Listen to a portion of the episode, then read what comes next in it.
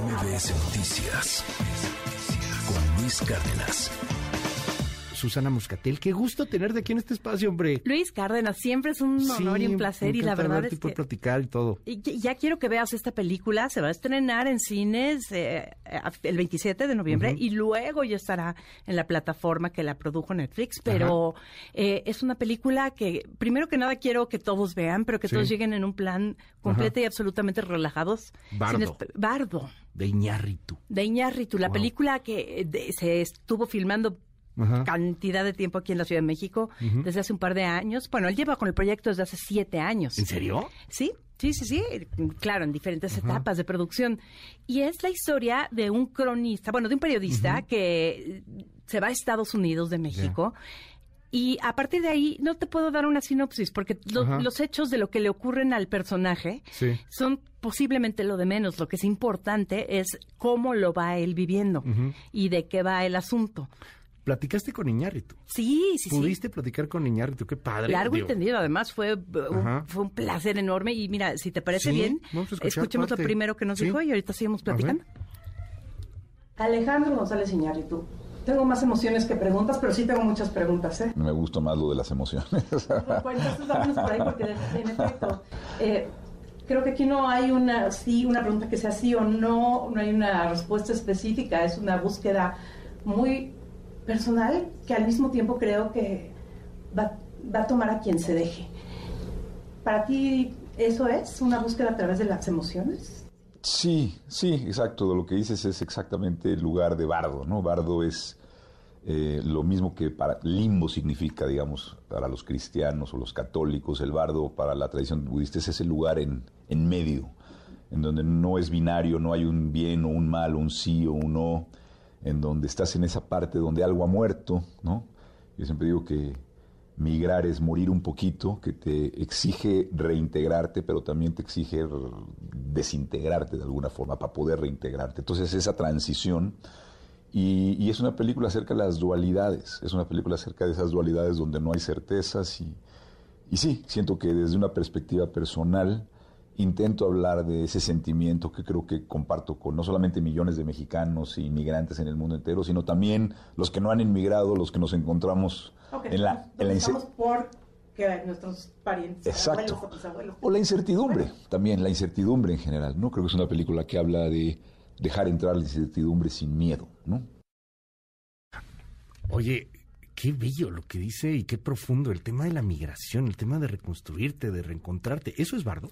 Eso es una parte esencial de Bardo, pero no es lo único que es Bardo, porque precisamente cuando habla de este limbo, bueno, Bardo en la tradición budista, eh, está hablando de lo que le pasa al personaje que interpreta el maravilloso Daniel Jiménez Cacho, Silverio Gama, eh, un periodista que se fue a Estados Unidos, es reconocido, en un Estados Unidos eh, incluso hasta aterrador en el sentido más allá de lo que nos imaginamos.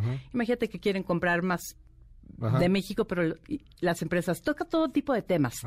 Como apocalíptico, ¿no? Totalmente apocalíptico, sí. Estaba buscando eh, una palabra porque además salimos de ver la película en la noche y era como eh, una noche de Blade Runner. Terror total, pero por el otro lado también cuestiona mucho los temas de, de, las cosas que nos venden como obligación y mito en, nuestro país. Lo que sí le digo, Luis, y que escuchemos lo que nos dice al respecto, es que para ver esta película tú como público también te tienes que comprometer y dejarte ir. A ver, vamos a escucharlo atreverse a pedirle eso al público hoy en día, pocos pueden, tú sí. No, qué bonito lo que dices, porque es una película que la filmé en 65 milímetros, es decir, es una película que la pensé siempre para los cines, está diseñada, producida, filmada así, el audio es un audio totalmente inmersivo, es una película que te invita a meterte en un sueño, y eso que dices tú, es una película donde yo invito a la gente a, no, a relajarse porque es una película que no hay mucho que entender, pero sí hay mucho que sentir.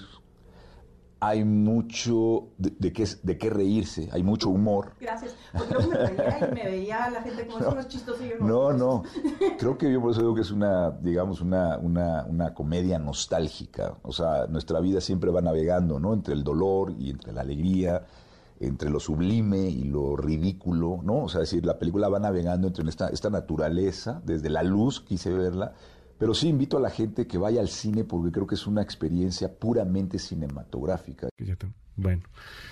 Híjole, es que te tienes que comprometer. En muchas películas de Iñárritu te tienes que comprometer y, es este cine que le exige mucho al espectador también y está bien. Está bien, por supuesto, y mucha gente por eso no la quiere. Tú recordarás bien y él no quería que nos fuéramos con este discurso de que la presentó primero en Venecia y dijeron qué pretencioso. Y yo cuando la vi dije, pues más bien que ignorantes, porque hay muchos temas que sí son muy de México, pero que si te dejas ir, no importa. Oye, cuéntame algo, este, a reserva de que podamos seguir platicando porque se nos va a acabar Podemos el volver para el estreno porque más va, a tener varias va, porque es el 27 de noviembre, ¿no? Sí, sí, sí. Es el 27 de noviembre. Vas a, vas a publicar una crónica en unos días más en Milenio. Gracias, sí. Y el sábado, ¿no? Eh, el, sábado, en la edición de fin de semana, sale la crónica completa. padre. Muchas gracias, Luis. Sí, y ya después estaremos compartiendo la entrevista completa con video, va. Eh, todo. Pero creo que sí es muy importante eh, decirles que vale la pena y, escucharlo y no llegar con preconcepciones. Me dijo, aquí no hay una estructura como la que están habituados. Es una serie de emociones.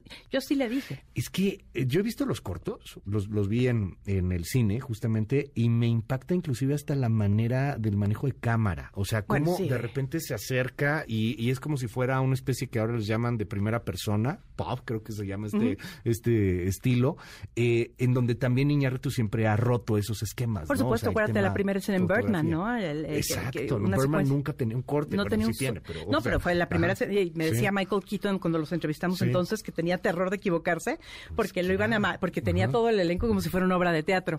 Eh, pero eh, para, para, cerrar las cosas que nos platicó él, Luis, eh, hay una parte donde también cuestiona mucho mitos mexicanos como los niños héroes y están filmados en el castillo de Chapultepec. Eso lo digo por con permiso de él y porque sale en el no, tráiler. sale en el tráiler, es, lo que te iba a decir. O sea, se avienta un tipo como si fuera Juan Escutia. es lo que se ve en el tráiler. Yo no he visto la película. Y, bueno, yo la vi con prensa internacional que vino a México a entrevistarlo una noche antes. De, y, yo lloraba de la risa y algunos me decían, ¿qué es, eso?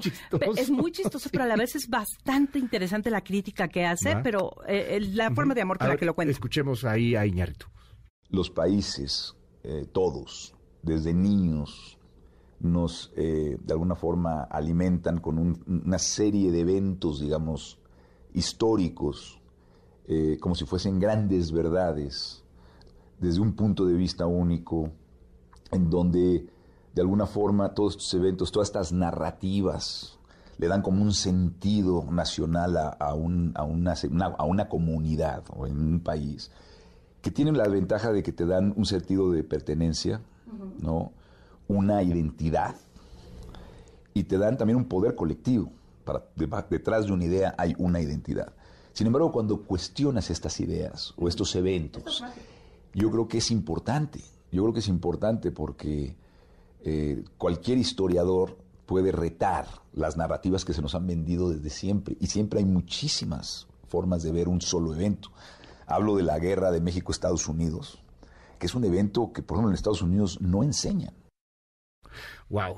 Bueno, Vamos a leerte el sábado, querida Gracias. Susana, y, seguimos platicando del tema. ¿Con qué te quedas así de, esta conversación con Iñárritu? Lo que le dije cuando llegué a entrevistarlo, tengo más emociones que preguntas y las sigo colocando. y sé que mucha gente no va a estar dispuesto tal vez a eso. Ojalá ustedes que nos escuchan lo estén. Claro. Y ojalá la ven en cine y no, no en televisión. No hay que ponerle pausa a esta película, hay que comprometerse. Muchísimas gracias, Susana Moscatel. Oye, te seguimos ahí en tus redes también. Gracias, Luis, arroba Susana Moscatel, por donde le busquen. gracias, gracias, Susana. Gracias. MBS Noticias con Luis Cárdenas.